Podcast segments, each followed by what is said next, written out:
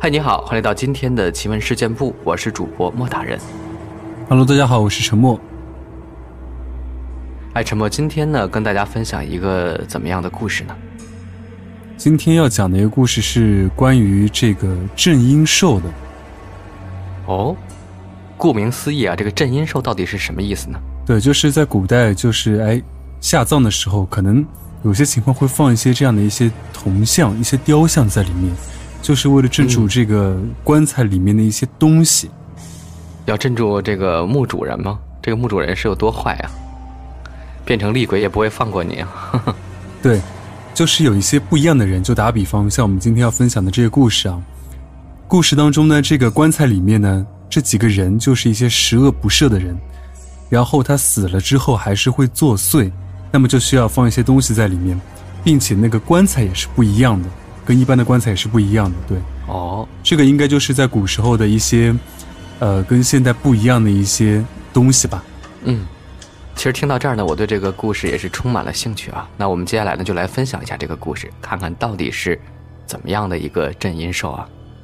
嗯，一起来听一下吧。中国人讲究的是慎终追远，对于过往的先辈有着特别的恭敬感，哪怕是路上遇到不认识的野坟，照规矩也应该合掌行礼，打个招呼。俗话说“礼多人不怪”嘛，阴阳虽殊途，此理却一致。常常看到有人说某某地块之前是坟地，之前是什么？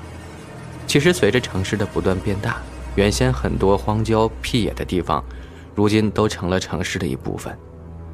所谓的坟地之类，成为商业区、住宅区，也就不足为奇。只要好好安置，一般都不会出什么大事儿。不必自己杞人忧天。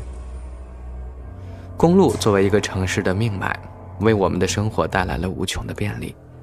但是带来便利的同时，每年发生交通意外而去世的人也数不胜数。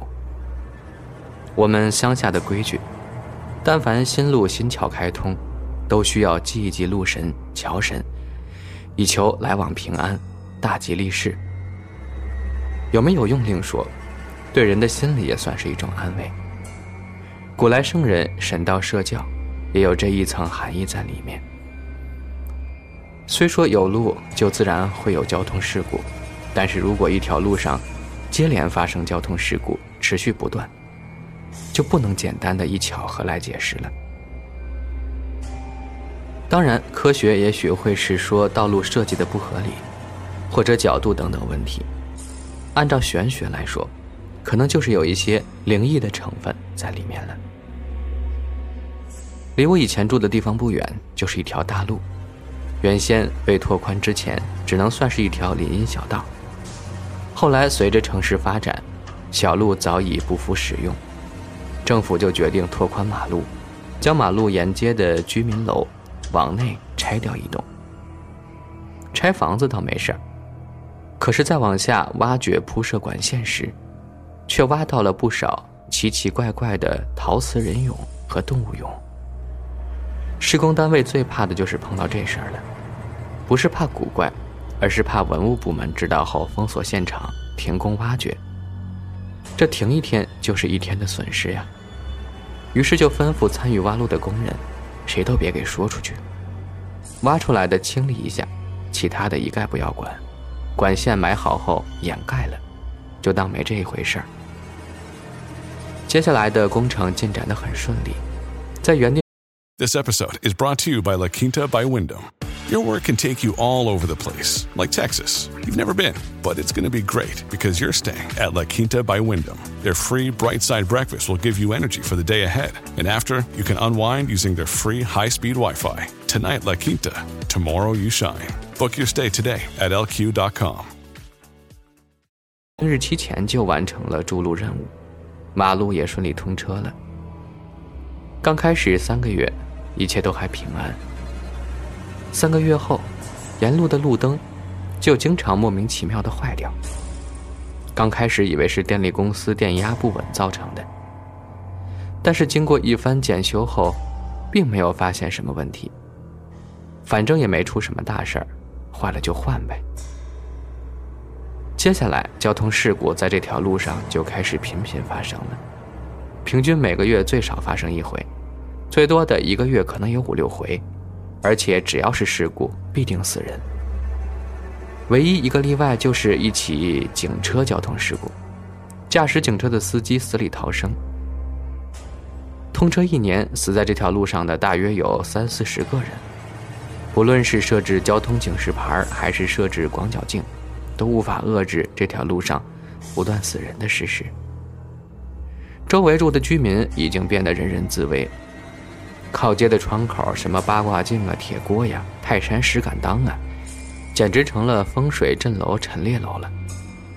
而领导此时心里也是有点慌了，这一直出事儿，交管领导也难辞其咎。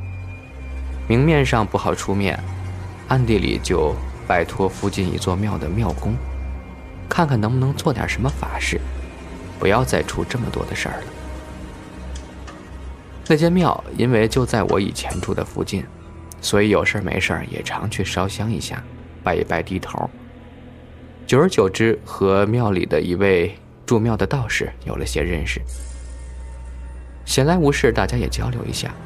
那天就把这个消息透露给我，让我看看有啥主意没。因为后来据那位死里逃生的警察说，那天开到那个路段，突然路面上好像起了一层白雾，浓浓的，划都划不开。这个时候又不敢贸然的踩刹车，怕后面车追尾，只好慢慢的开。还没等开多久呢，就突然撞到路边的石柱子上了。根据这个描述，很像鬼遮眼。我们想到的第一个问题就是，可能这条路上本没什么灵异，死的人多了又没人祭祀，于是就出现了灵异。应该只要举行一场祭孤的法事就行了。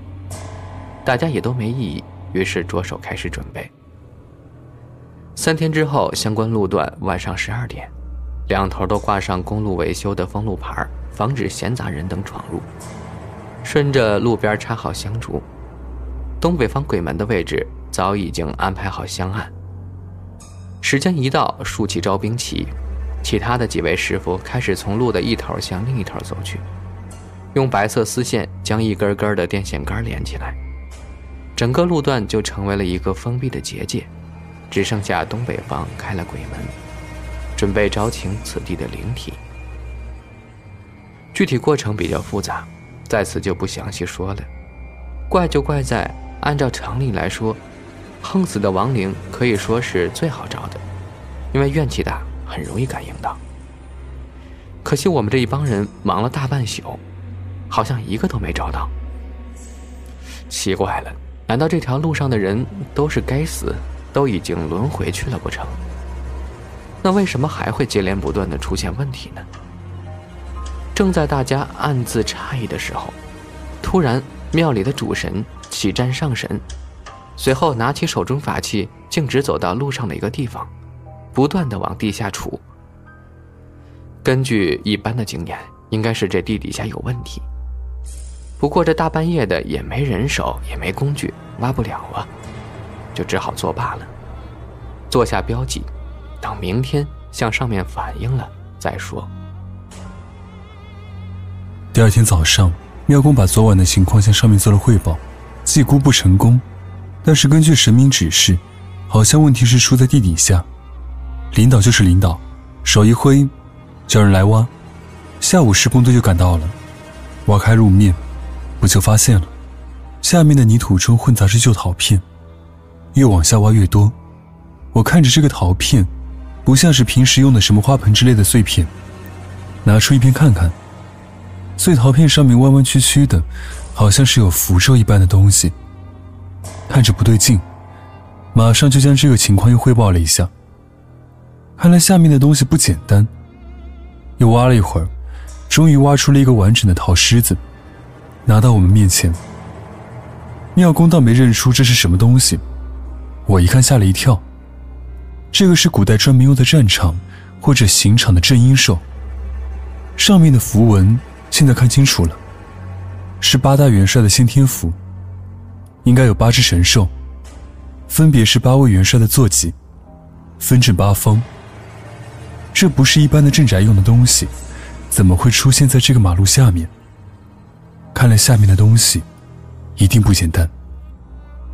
看到这么个东西，我一个人也搞不定，只能望望庙公，要再请神降机，可能才能解决。当晚太阳下山，请神开始。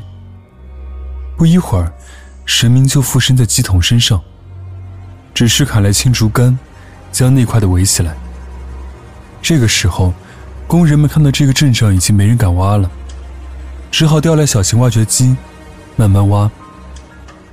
机器到底速度快，不一会儿又挖了下去一段。突然，怪手好像碰到什么东西，还没等我们过去，机桶已经跑到了坑边，不住的用法器向坑里打手印。我走到坑边一看，一口大棺材躺在下面。于是又叫来盘车套索，叫两个工人下去，两头扎好，准备吊上来看。工人当然起初不愿意，但是所谓重赏之下必有勇夫，还是有两个人胆子大，下去套棺材。两头一套紧，嘎啦嘎啦，就慢慢的把棺材吊了上来。吊上来的时候，只觉得棺材奇重无比。等到吊到漆面，哐的一声，棺材碰地，竟然发出了金属的响声。用手敲一敲。是个铁棺材，古来要用到铜棺的飞邪祭妖，正常是不会用铁棺材的，因为下葬用铜棺材极易养尸，尸体不化，不仅对后人不利，而且天长日久，如果配合所葬地的地理，必定要出问题。棺材是上来了，可是怎么处理呢？按照常规的，我叫人将准备好的麻绳拿来。这些麻绳都是事先在朱砂里浸透，所以看上去血红血红的。将棺材横五纵六，捆扎好，先停到庙里去。领导看到出来是个大棺材，早已借口明早开会，先溜了。既然遇到了，看起来又不是什么政务，我们也就不能不管。于是押到庙里之后，神明指示，当晚开棺，用符咒贴住两头。可能是天长日久，棺材盖和棺材本身已经锈死了。用榔头凿子一点点砸开之后，用力一撬，哐的一声，棺材盖开。一面一汪黑漆漆的脏水，发出一阵阵臭味。有水只好先排水。穿上雨衣，戴好手套的几个工作人员，拿出水桶，刚舀了没几桶水，突然听到“噗”的一声。从水底浮上来一个骷髅头，当即把庙里的工作人员吓得往回一倒，摔在地上。接下来噗噗声不断，好几个骷髅头一个接一个的浮了上来，并排浮在棺材里的水上。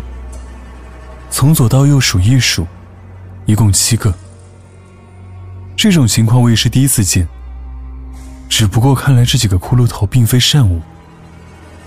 赶快拿出自己的护身妖符，绑在腰上。这个时候，鸡头已经画好了七道符咒。我将这骷髅头一个一个放在地上，鸡童则将符贴到每个骷髅头上面。棺材水排干，搬到庙外广场不表。这七个骷髅头成为了现在的棘手问题。根据神明的指示，这七个头是清代的七位大盗，结为兄弟。后来终于有一次被一网打尽，吊死示众。但是吊死之后，就频频出现古怪现象，于是只好将头颅斩下，由当时的法师做法镇在铁棺之内，上面再用镇阴兽镇压，如此方才平安无事。可没想到这次挖路，把镇木兽挖掉了，于是下面的七个邪灵又开始松动起来了。每个人要借活人的血肉来恢复自己的灵力。一个需要九具，七个人就是六十三条人命。还好现在人数未足，如果被他们吸够了人命，到时候神仙也没办法。现在七个骷髅头暂时被镇住，明天开始要放到太阳底下暴晒，七七四十九天之后，就放在庙里烧金纸的火炉中焚化。之后的一切，都按照吩咐进行。据说七十九天之后焚化的时候，火焰一起，七个骷髅头还会自己转动，像是逃一般。好在气数已尽，不多时就烧脆了，一碰就成了骨片。那具棺材，最后还作为什么文物拿去展览？之后这条路上虽然还会发生交通事故，但频率已经大大减少。相信应该和灵异无关了。